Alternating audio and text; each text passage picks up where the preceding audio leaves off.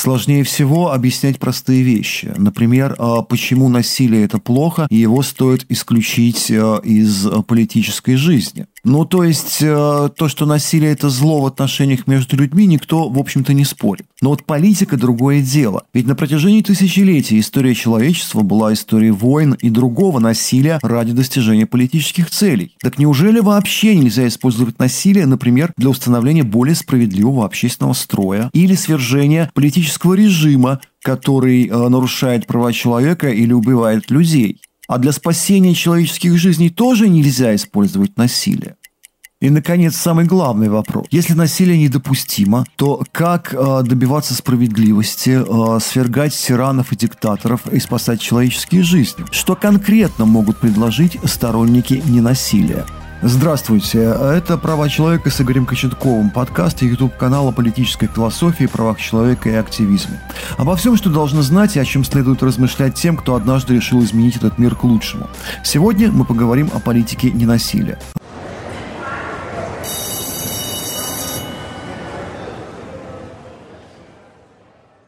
В IV веке до новой эры древнегреческий философ Аристотель сказал, что э, природа всякой вещи определяется целью, к которой она стремится. И это в первую очередь относилось к политике. С тех пор э, достоинства политика и политической деятельности э, стали определять тем, насколько хорошо он или она может ставить цели и добиваться их достижения. Так появилась Realpolitics. В XIX веке политик Эдуард Бернштейн сказал э, «цель ничто, движение к цели все». К этому можно было бы добавить, что цель может меняться в процессе продвижения к ней. А в XX веке Махатма Ганди сказал «средство все, цель ничто» и добавил каковы э, средства, такова будет и цель. Иными словами, результат политического действия определяется избираемыми средствами.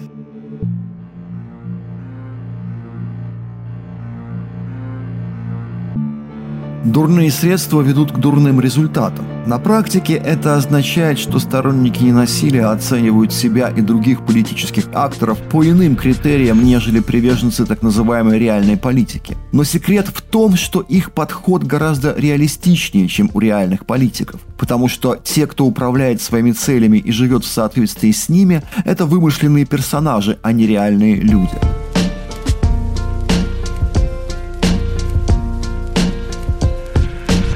Мы не можем контролировать достижения своих целей, э, по крайней мере, целей политических. Э, дела политические очень сложны, э, и они зависят от множества случайных обстоятельств и большого количества людей, большинство из которых не знакомы, никогда не встречались и не встретятся друг с другом. Наконец, все зависит от самой главной случайности – нашей собственной смерти. Точно известно, что все мы умрем, но никто не знает, когда именно.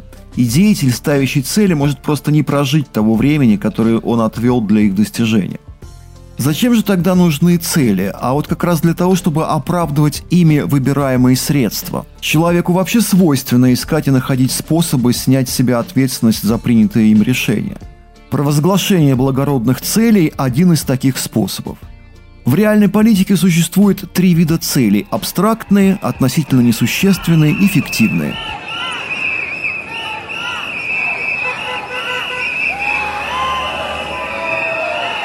к первой группе относятся различные абстрактные идеи вроде победы коммунизма во всем мире, построения социализма в отдельно взятой стране, возрождения Великого Рейха, установления демократии и рыночной экономики и даже ликвидация насилия. Последовательное стремление к воплощению любой абстрактной идеи в политике ведет к человеческой катастрофе. Массовые бойни устраивали и правоверные коммунисты, и правоверные нацисты, и правоверные буддисты. И почти всегда это делалось во имя высоких идей. Идеи важны в политике, в том числе и обобщенные идеи о лучшем общественном устройстве. Но они могут быть только вспомогательным инструментом, помогающим ориентироваться и видеть возможности. Это относится не только к политике государств, но и к разного рода активизму. Известные политики, исповедовавшие ненасилие, Ганди, Мартин Лютер Кинг, Васлав Гавел и другие, активно возражали против их идеологической классификации и попыток причислить их к левым или правым. Идеологические категории, говорили они, скорее скрывают, чем проясняют позицию политика.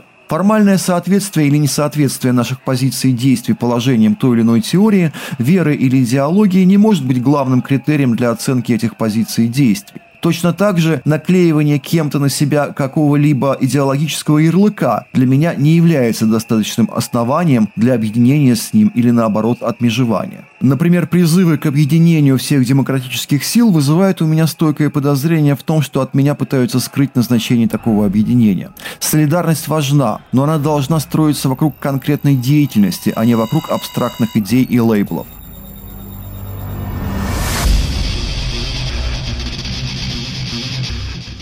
К относительно несущественным относятся цели, предполагающие смену правительства, президента, политического режима или политических институтов. Все это происходит в политике постоянно и имеет значение. Однако несущественными я их называю потому, что персональные и институциональные изменения могут иметь значение только как средство для чего-то большего. Давно известно, что бунт раба против своего хозяина не имеет значения, если в результате они всего лишь меняются местами, а отношения рабства остаются неизменными. То же самое относится и к свержению диктатур, например. На смену одной диктатуре приходит другая. Так оно обычно и бывало до сих пор в результате насильственных революционных преобразований. Это выглядит почти комично, когда для освобождения от диктатуры люди ищут себе харизматичного вождя, требующего от своих последователей безусловного подчинения и морального в лучшем случае уничтожения оппонентов. Потому что, говорят они, для борьбы с диктатурой нужен сильный лидер. В конце концов находят такого, а потом удивляются, как так вышло, что некоторое время спустя, после победы диктатуры, они оказываются в новой диктатуре. Причем это э, продолжается раз за разом. Ежики кололись и плакали, но продолжали есть кактус. Каковы средства, таковы результаты. Этим борцам за свободу не вдомек, что для освобождения им нужно научиться жить и организовывать себя без помощи харизматичных вождей. И, наконец, третий вид э, целей – это цели фиктивные. Это когда правительство объявляет своей цели нечто, что произойдет или наоборот э, исчезнет без какого-либо политического вмешательства. Помните короля из «Маленького принца»? Он был очень могущественным королем, повелевал звездам светить и солнцу садиться. Правда, звезды бы светили, и солнце бы садилось и без его приказов. Однако он был абсолютным монархом и не терпел сомнений, э, в том числе и собственных, в своем величии. Этот монарх – типичный герой биополитики, то есть управления безопасностью и благополучием человеческой жизни. Реальные правительства, конечно, пока не претендуют на регулирование света звезд и захода солнца. Не исключено, что это у них впереди. Зато они убеждают нас и, похоже, сами верят что могут управлять рождениями и смертями, эпидемиями и изменениями климата. Они могут, например, отдать распоряжение о повышении рождаемости. Рождаемость – это естественный процесс. Число рождений зависит от числа людей фертильного возраста в данный момент времени, который, в свою очередь, зависит от уровня рождений и смертности в прошлом. Именно это и делает рождаемость идеальным объектом фиктивного управления. Вам нужно всего лишь дать приказ о повышении рождаемости и ждать, пока она вырастет. А она вырастет э, рано или поздно в силу естественных причин. И вот тогда вы сможете показать подданным свою политическую мудрость и могущество.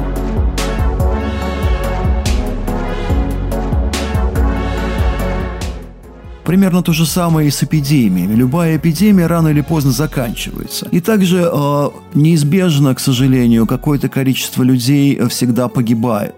Что бы ни делали власти, даже если они вообще ничего не делали, они всегда могут сказать, что это именно они остановили распространение заразы, и без их усилий количество жертв могло бы быть в разы больше. Король из книжки Экзюпери был мудр, поэтому каждый раз, прежде чем а, приказать солнцу садиться, он справлялся в календаре о времени захода. А еще он был добр, и поэтому всегда миловал крысу, которую до этого приговаривал к смерти, потому что старую крысу надо беречь. Реальные правители и правительства, к сожалению, не так мудры и добры, как этот король. За свою мнимую способность повышать рождаемость, останавливать эпидемии и прекращать войны, ими же развязанные, они отбирают у своих избирателей подданных свободы, человеческое достоинство и даже саму жизнь. Никто не спорит с тем, что люди должны объединяться и организовываться для борьбы с опасностями. Но должны ли они за это отдавать свою свободу – большой вопрос.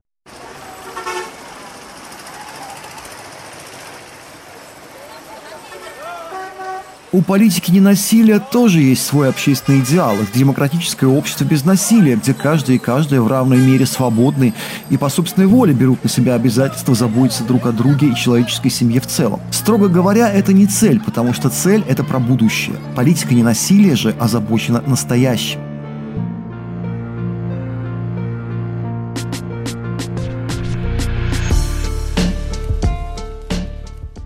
Как говорил Ганди, удовлетворение должно приносить не достижение цели, а затраченные усилия. Абсолютная самоотдача равносильно абсолютной победе. Отсюда первый принцип политики насилия – прямое действие – его суть ясно выражена в максиме того же Ганди. Если хочешь перемены, сам стань этой переменой. Причем стань ей не там и тогда, где и когда кто-то создаст благоприятные условия, а здесь и сейчас. Свобода – это этическая категория. Быть свободным означает жить согласно велениям только собственной совести и отказываться признавать те ограничения, которые им не соответствуют. Если вы добиваетесь свободы творчества, например, а боретесь против цензуры, творите и не оглядывайтесь на цензуру прямо сейчас. Устраивайте подпольные выставки и концерты, организуйте издание и распространение запрещенных произведений, создавайте альтернативное образование, поддерживайте тех, кто делает то же самое. Вы хотите брачного равноправия для всех, независимо от сексуальной ориентации? Создавайте свою семью с тем или той, с кем вы хотите ее создать. Заключите брак в той стране, где это возможно, и добивайтесь признания своего конкретного брака у себя на родине. Поддерживайте такие же семьи, как и ваши. И так далее. Примеры можно продолжать. Тут главное быть креативными, ведь творчество тоже проявление личной свободы. И еще важно быть конкретными в определении задач. Абстрактные задачи, вроде мира во всем мире или ликвидации бедности тоже во всем мире, повергнут вас либо в отчаяние, либо в самооправдание. От меня, мол, это не зависит. Конкретизируйте, это важно.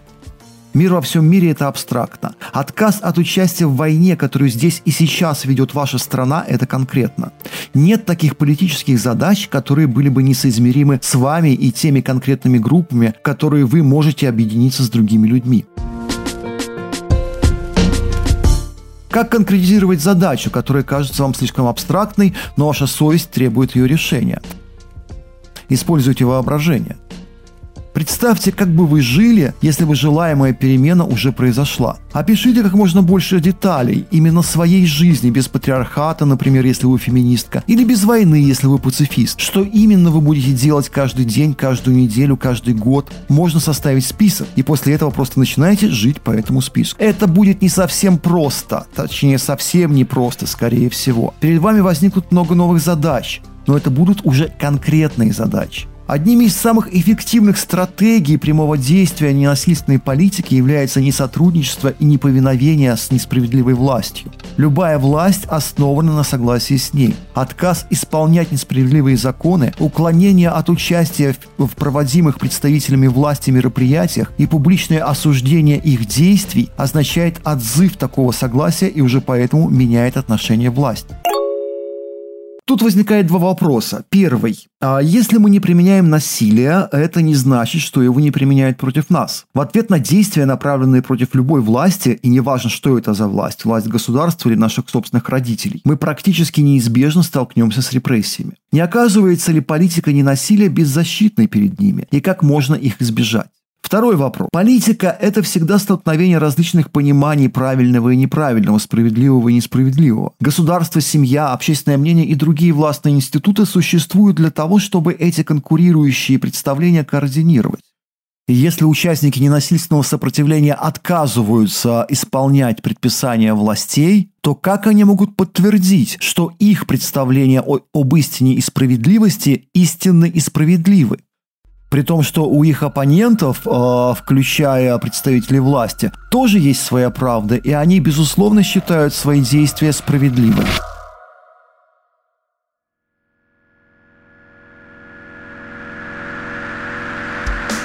Ответы на оба этих вопроса мы получим, разобравшись со вторым принципом э, политики ненасилия. И, честно говоря, это самый проблемный принцип, э, вызывающий много напряжения и непонимания. Я говорю о принципе добровольного принятия страдания. Э, критики со стороны воинственных революционеров обвиняют сторонников ненасильственного сопротивления в том, что те выбирают комфортный путь. Якобы государство более лояльно относится к ним, чем к боевикам-революционерам. Правительство шпионит за ненасильственными группами, пытается манипулировать и подкупить их, в то время как революционеры это точно знают, что закончат в тюрьме или на эшафоте.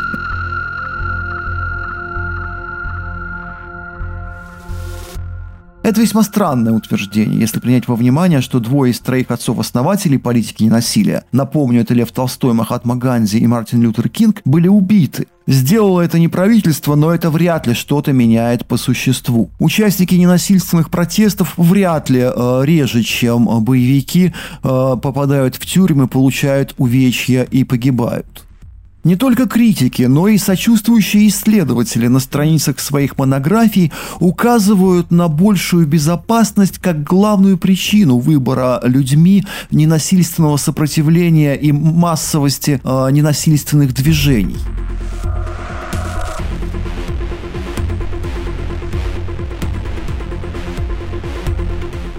Это заблуждение надо развеять.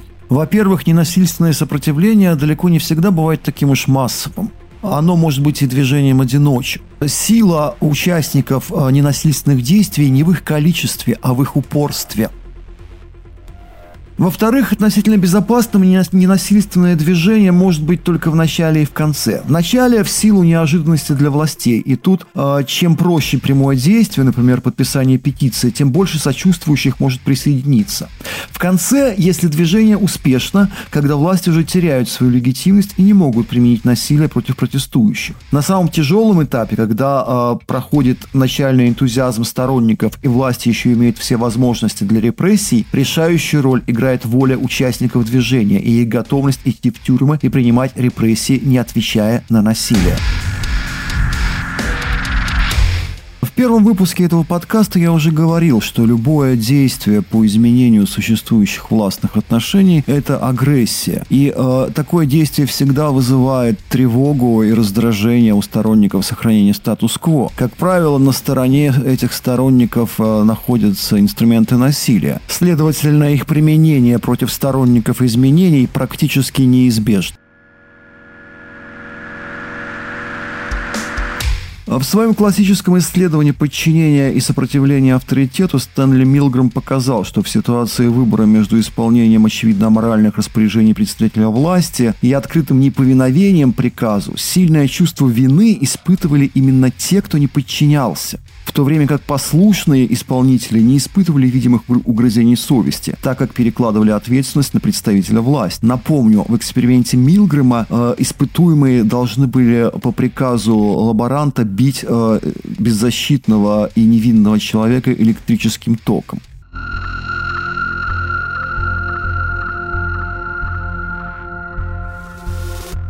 Говорить правду в лицо авторитетным фигурам и протестовать против жестокости и несправедливости совсем нелегко и приятно. Протестующие испытывают страдания, даже если, точнее, еще до того, как на них обрушиваются репрессии. Они должны иметь глубокие нравственные убеждения, чтобы не отказаться от протеста и пожертвовать личным комфортом и безопасностью.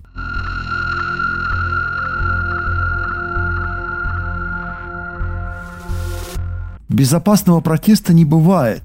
И подготовка к принятию страдания – важный этап подготовки ненасильственных действий. Их участники должны обсуждать друг с другом, какие именно риски они готовы принять на себя и почему они не будут отвечать насилием на насилие. Наши основоположники Махатма Ганди и Мартин Лютер Кинг уделяли этому много внимания и были весьма откровенны со своими сторонниками. Ганди, например, писал – я с радостью смотрю, как тысячи добровольно погибают за дело сатьяграхи. Или вот еще, возможно, прольются реки крови, прежде чем мы добьемся свободы, но это должна быть наша кровь. Конец цитаты. Десятилетия спустя и в другой стране Мартин Лютер Кинг выразил ту же идею чуть мягче. Сторонники ненасильственного сопротивления принимают насилие, если так складываются обстоятельства, но никогда не порождают его. Он не уклоняется от тюрьмы. Если тюремное заключение неизбежно, он принимает его с радостью жениха, входящего в спальню невесты. Конец цитаты. А спишем суровость основоположников на обстоятельства места и времени, при которых им пришлось жить и действовать. Возможно, обстоятельства наших с вами жизни гораздо мягче. Однако давайте будем откровенны. Чаще всего мы отказываемся открыто выступать против несправедливости или прекращаем борьбу, не желая принимать страдания гораздо меньшие, чем добровольная смерть или тюремное заключение. Просто несопоставимо меньше. Именно способность добровольно принимать страдания, не отвечая насилием на насилие, основоположники считали самым эффективным оружием участников ненасильственного сопротивления. Как это работает? Во-первых, а неприменение силы в ответ на насилие лишает это насилие легитимности. Как правительство, так и боевики и неформалы оправдывают расстрелы, избиения и аресты людей той угрозой, которая от этих людей исходит. Демонстративный отказ от насильственного сопротивления делает очевидным отсутствие опасности. Наоборот, сцены вандализма и столкновений с полицией увеличивают поддержку полицейских операций, а не протеста против несправедливости.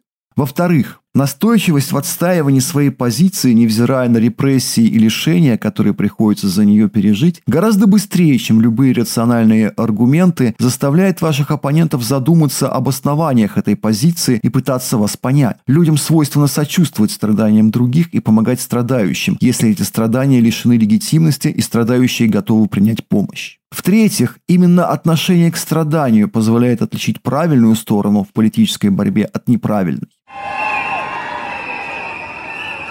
В споре ЛГБТ-активистов и сторонников традиционных ценностей, например, обе стороны ссылаются на нормы морали и права, объявляя свою позицию справедливой. Способы рациональной аргументации сторон бывают удивительно похожи. Как гомофобы, так и гомофилы, я сейчас говорю о лучших представителях обоих лагерей, разумеется, могут провести бесконечное число ссылок на научные исследования, подтверждающие их правоту. Однако только сторонники традиционных ценностей почему-то регулярно и совершенно осознанно применяют насилие по отношению к ЛГБТ-активистам и активисткам, да и просто к ЛГБТ-людям. Поэтому в данном политическом споре я ЛГБТ-активист. Противники абортов, это другой пример, обвиняют врачей, делающих аборты в чудовищных вещах, убийстве нерожденных детей. Однако я ничего не слышал о нападениях врачей на, из абортариев на противников абортов и их дома. А вот о нападениях противников абортов на врачей и поджоге их домов хорошо известно. Противники абортов используют и государственное насилие против женщин и помогающих им врачей. Вот почему в этом политическом споре я на стороне женщин и врачей. Справедливо то, ради чего люди готовы идти на добровольные страдания. Это очень ясный и неопровержимый критерий. Те, кто только прикрываются справедливостью, а, бьют, унижают и убивают других. Из этого, помимо прочего, следует, что бывают и очень часто конфликты, в которых нет правильной стороны. И в них нам остается только вставать на сторону конкретных жертв насилия. Важное замечание. Все сказанное о добровольном принятии страдания справедливо только для страдания в борьбе. К пассивному смирению с унижением и болью, причиняемыми другими людьми, это не имеет никакого отношения.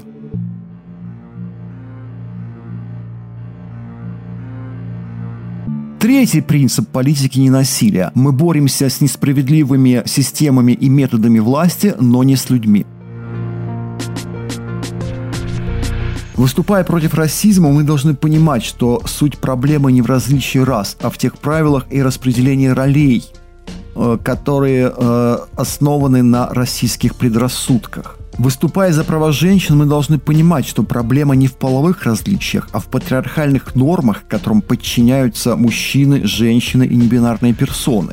Выступая против гомофобии, бифобии и трансфобии, мы должны понимать, что проблема не в цисгендерных гетеросексуалах и даже не в людях с гомофобными, бифобными и трансфобными предрассудками, а в нормах и распределении ролей, которые ставят уважение, достоинство и объем гражданских прав человека в зависимость от его или ее сексуальной ориентации или гендерной идентичности увы, слаб человек. Любой и любая из нас может оказаться под влиянием абстрактных идей или авторитетов. И находясь под этим влиянием, мы можем отказаться от человечности и сострадания, заменяя голос своей совести на эти абстрактные схемы и предписания авторитета. Но точно так же любой человек может выйти из-под этого влияния. Для этого нужны примеры отказа исполнять роли и подчиняться правилам, поддерживающие насилие. Всякая политическая система – это набор правил и ролей. И она перестает существовать, как только люди, исполняющие эти роли и подчиняющиеся этим правилам, перестают это делать. Значит, для устранения несправедливости рано или поздно придется вести переговоры с теми, кто ее творил. Цель ненасильственного сопротивления – принудить оппонентов к переговорам. А значит, участник ненасильственного сопротивления не позволяет себе ненавидеть своих политических противников и сохраняет к ним уважение при любых обстоятельствах. Это не имеет ничего общего с сентиментальностью и нежной привязанностью. Это означает прежде всего и как минимум отказ от причинения вреда и унижения.